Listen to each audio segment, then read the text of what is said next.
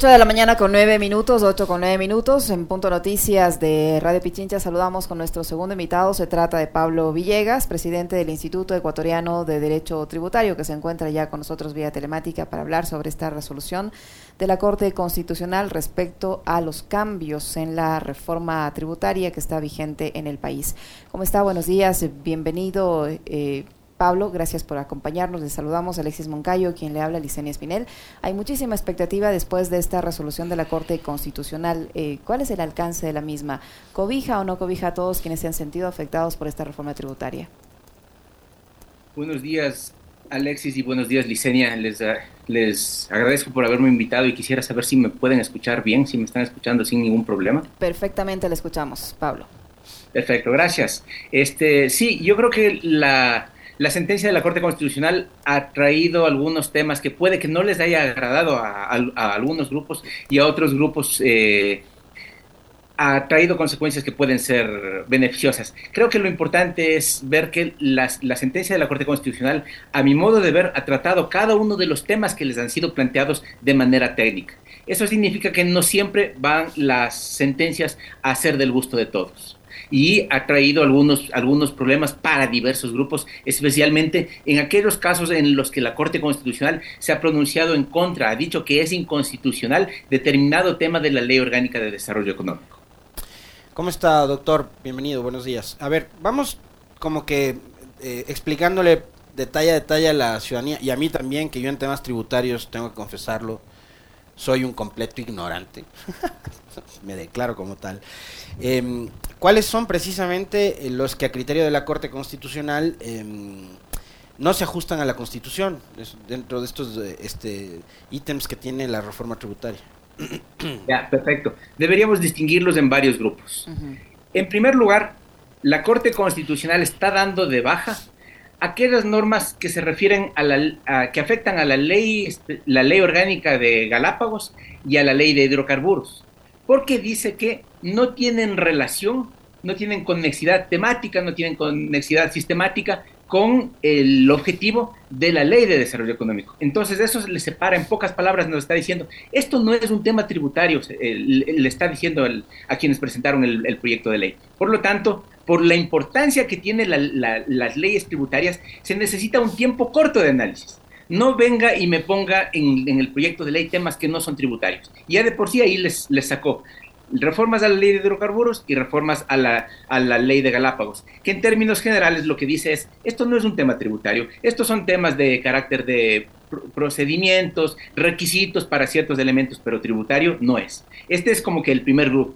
¿Sí? Pero, ¿Y qué decían en el tema en el tema hidrocarburífero? ¿Qué decía y en el tema de Galápagos qué contenía estaba estableciendo, eh, lo que hacía era, lo que buscaba era reactivar en el tema de Galápagos ciertas figuras, ¿sí?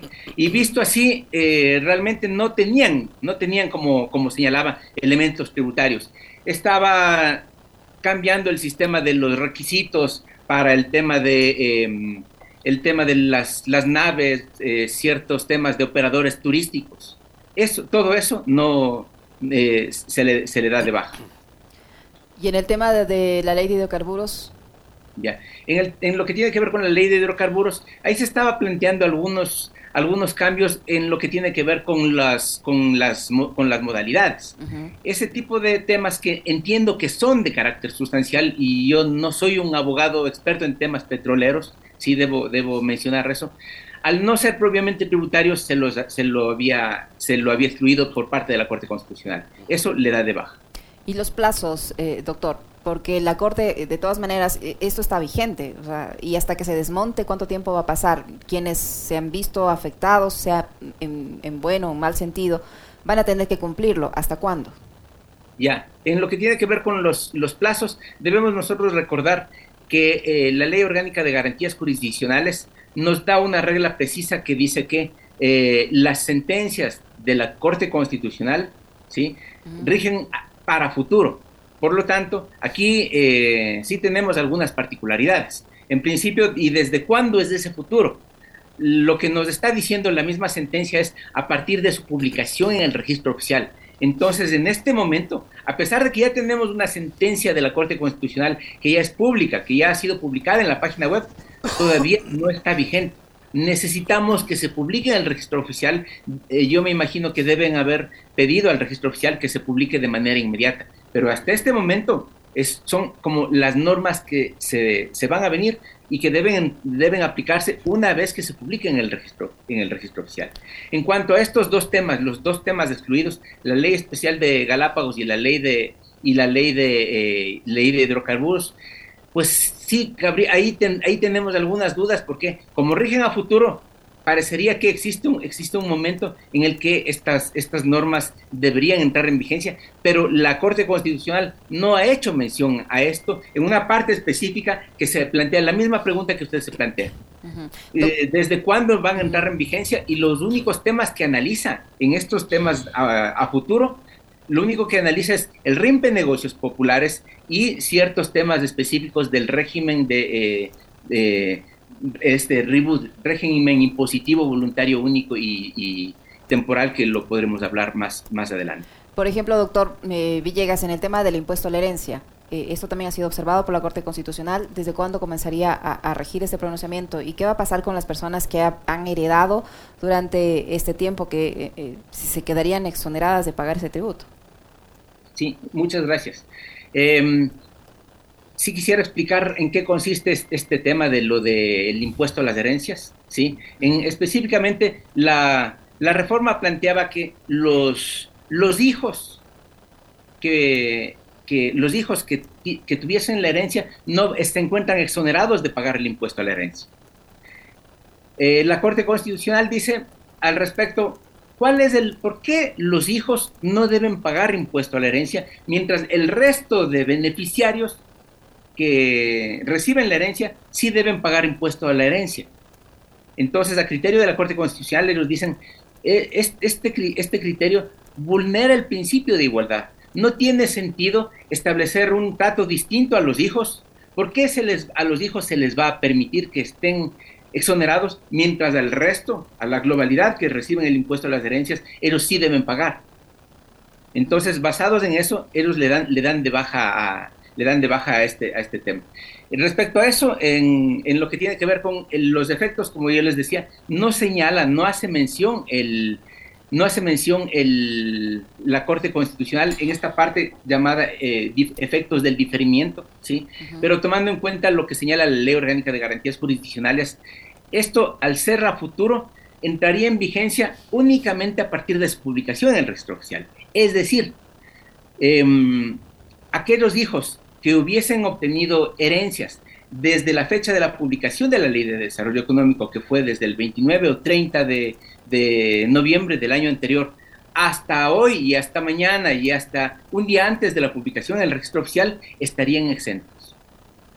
La el único tema es solamente a partir de la publicación que ya se, se, tomaría en cuenta el tema de que pagan, pagan impuestos tomando en cuenta la norma anterior, de, antes de la entrada en vigencia de la Ley Orgánica de Desarrollo Económico. Yo no sé si con esto me, estoy explicando. Sí, sí, sí. Yo, yo, yo, yo lo entendí. Doctor, eh, ¿de alguna forma la sentencia de la Corte Constitucional altera las previsiones que desde el punto de vista de la recaudación podía haber tenido rentas en el país o no? ¿O no tiene nada, o no, no modifica nada el tema recaudatorio? Sí, eh, por supuesto. Y este eh, ha tratado un tema muy, pero muy, muy, muy delicado, que generalmente, en términos, eh, es cuando estamos hablando de temas tributarios, los proyectos que deben ser presentados por el, presidente de la República, se toma en cuenta cuáles, se toma en cuenta ciertos valores que se entiende que el Estado va a recibir y con los cuales va a afrontar todas las necesidades de educación, de salud, de todo lo que implica la actividad estatal. Entonces se toma muy en cuenta esto. Y si resulta que la Corte Constitucional le da de baja esto, va a afectar necesariamente en el presupuesto. Frente a ello y por lo delicado que es este tema, ¿sí? el artículo 95 de la Ley Orgánica de Garantías Jurisdiccionales establece eh, excepciones a este tema de que la, sentencia debe entrar en vigencia eh, a futuro hay algunas ocasiones en las que les le permite a la Corte Constitucional, le dicen, mire, usted vea, si es que realmente va a afectar el interés general o va a afectar a la, seguridad jurídica, usted, Corte Constitucional, podría eh, diferir los efectos, que no entren en vigencia en este momento, que no se dé de baja, por ejemplo, el RIMPE para los negocios populares, que debería darse de baja inmediatamente, como, como vimos que era en el impuesto a las herencias. Dice, vamos a demorarle los efectos hasta, eh, va a mantenerse hasta el 2023. ¿Durante todo el 2023 o a inicios del 2023? Durante todo el 2023. y debemos un año, dos meses más que van a tener que seguir pagando los negocios populares exacto, RIMPE. Exacto. Y comprendo que mucha gente se quejará ante esto y dirán, pero ¿cómo es posible que la Corte Constitucional dice que es inconstitucional este RIMPE de, de negocios populares, pero aún así le mantiene? Pero debemos también tomar en cuenta este, este, esto otro, ¿no? Que es de que puede estar afectando al interés general y a la seguridad jurídica, como efectivamente ellos defienden y dicen, en este caso, por afectar a la seguridad jurídica y por afectar al interés general, a pesar de que sabemos que es claramente inconstitucional, vamos a mantenerlo hasta el siguiente año. Ahora, doctor Villegas, ¿qué pasa con la regularización de los activos en el exterior? ¿Cuál es el cambio con el, con el pronunciamiento de la Corte Constitucional? Muy hábilmente en la ley aprobada que hacemos mención, eh, se exoneraba de, este, de, este tema a, muchos sectores. Es decir, podían regularizar sus activos en el exterior sin pagar tributos en el Ecuador. Ahora, ¿qué va a pasar? Ya. ¿Qué pasa con este régimen impositivo único y, temporal para los activos, para regularización de activos en el exterior? Pues no, eh, la Corte Constitucional, el rato en el que le analiza, dice todo o casi todo cumple con los, con los principios constitucionales. No se le da de baja a este régimen. Lo único que dice, en lo único que nosotros vamos a hacer el cambio es en lo que tiene que ver con las funciones de la Fiscalía. ¿Sí? Tomemos en cuenta que en el en el en, en, esta en este en esta ley como tal lo que nos decía es de que la fiscalía no entrará a investigar a quienes se, a quienes se acojan a este régimen y lo que dice la Corte Constitucional es dice dice es un momentito las funciones de la fiscalía se encuentran establecidas en la Constitución y ustedes eh, legisladores pueden eh, conceder una amnistía fiscal, como efectivamente lo hacen, pero esta amnistía fiscal no tiene nada que ver con la amnistía a nivel constitucional, que es de carácter político. Por lo tanto, yo doy de baja, no es admisible que deje la Fiscalía de investigar, así que debe entrar a investigar eh, a quienes se sometan a este régimen impositivo único. Eh, doctor, ayer el gobierno presentó un nuevo paquete de preguntas y una de las preguntas está justamente vinculada con lo que se podría considerar un incentivo tributario. ¿no? La pregunta dice, ¿está de acuerdo con brindar una deducción adicional del 100% en el cálculo de la base imponible del impuesto de la renta para quienes emplean a personas de 45 años o más?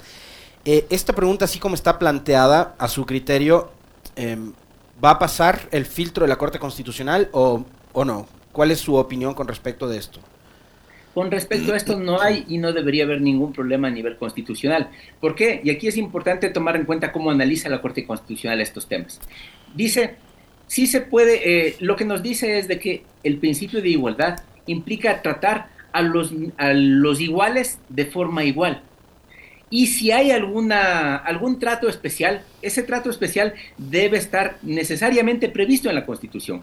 Entonces, en pocas palabras, este trato especial a las personas mayores de 45 años se encuentra protegido dentro de la Constitución y parecería que sí lo hace o lo hace en parte. Tomemos en cuenta que la misma Constitución está estableciendo eh, beneficios. Eh, hay, entre los grupos protegidos serían los grupos de los grupos los grupos de la tercera edad. Entonces, por lo menos tal vez habría que analizarla a fondo el de 45 años, pero hay una parte dentro de, si es de 45 años para arriba, que sí están protegidos por la Constitución y que pasarían el, filtro, del, filtro constitucional. Ahora, esto no se puede usar, eh, doctor Villegas, yo digo, porque ha pasado, ¿no? Nos pasó con la ley humanitaria, nos ha pasado con la ley esta de la reforma tributaria, nos, ha nos pasa siempre con todo. Hacen la ley y hay alguien siempre que se pasa de vivo y se beneficia de la misma. Eh, puede ocurrir que muchas empresas contraten, digamos, a, personas en ese rango de edad, eh, se beneficien del, del, tema del impuesto a la renta en caso de que esto sea aprobado, ¿no? Y, después despidan a esa gente. O sea, contratan solo para justificar ese descuento y luego ya. ¿Puede pasar? Puede pasar. Y ahí lo importante es ver la técnica normativa.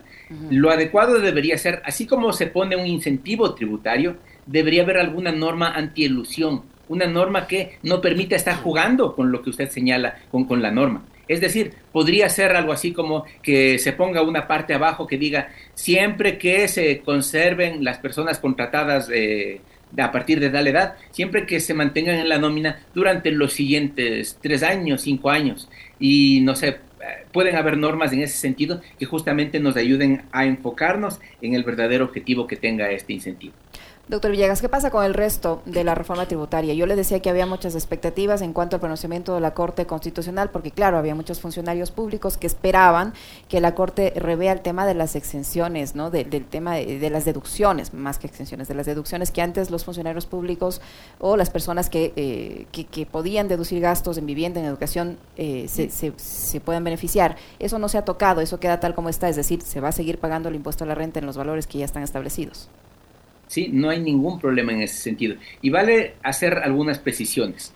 La primera no es solo para funcionarios públicos, sino es para cualquier persona natural. Antes, yo, que no soy funcionario público, yo podía restarme como gasto deducible lo que yo, lo que yo pagaba en salud, en alimentación, en vivienda, en vestimenta, por ejemplo. Ahí lo que yo hago el análisis es, ¿es, adecuado que yo me, eh, me reste lo de vestimenta? Y ahí debemos tomar en cuenta es que es una deducción, es una resta para mis ingresos. Como mis ingresos son eh, asesoría jurídica, debemos ver qué tanto se relacionan mis gastos de salud con mi actividad económica.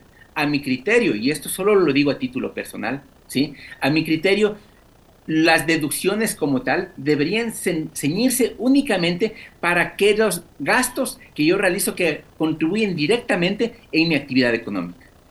En ese sentido, la Corte Constitucional nos dice que no existe un derecho como tal al, a, este tipo de deducciones. Y lo que dice es de que, pone el caso, no se ha afectado el derecho a la salud.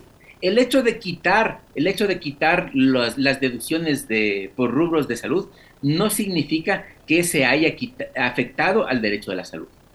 Por lo tanto, en este sentido, no, no hace el análisis la Corte Constitucional, pero no le, no le ha, no le ha afectado a este, tema de la, resta de los gastos personales, como usted señala. Muy bien, muchísimas gracias, doctor. Muy amable por habernos acompañado. El, el gusto es mío, estoy a las órdenes. Muchísimas gracias, muy amable.